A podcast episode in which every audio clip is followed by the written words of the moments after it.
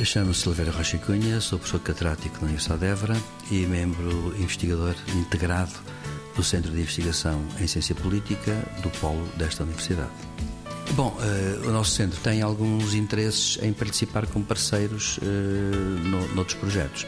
Eu, por acaso, queria talvez frisar um que, em que nós somos parceiros, embora não sejamos os líderes. Os líderes é uma associação cívica, digamos, sediada em Evramonte, que é uh, Youth Voices for Peace, que é, no fundo, uma forma de tentar alertar e sensibilizar os jovens para a paz.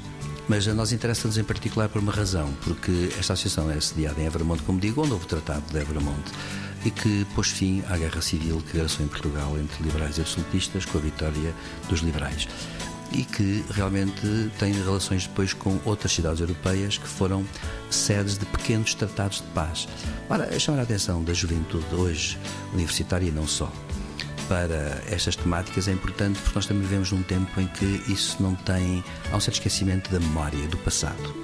Ora, se há questão que nós, no nosso centro, prezamos, é olhar para o passado como, digamos, pedagogo do presente e tentar no presente tirar uh, lições para o futuro. E, portanto, temos todo o interesse em, por um lado, examinar as questões concretas que se põem no presente, mas ao mesmo tempo olhar e, e participar com parceiros que estejam interessados na memória do passado como forma de educar o presente. E isso é bastante importante, sem dúvida.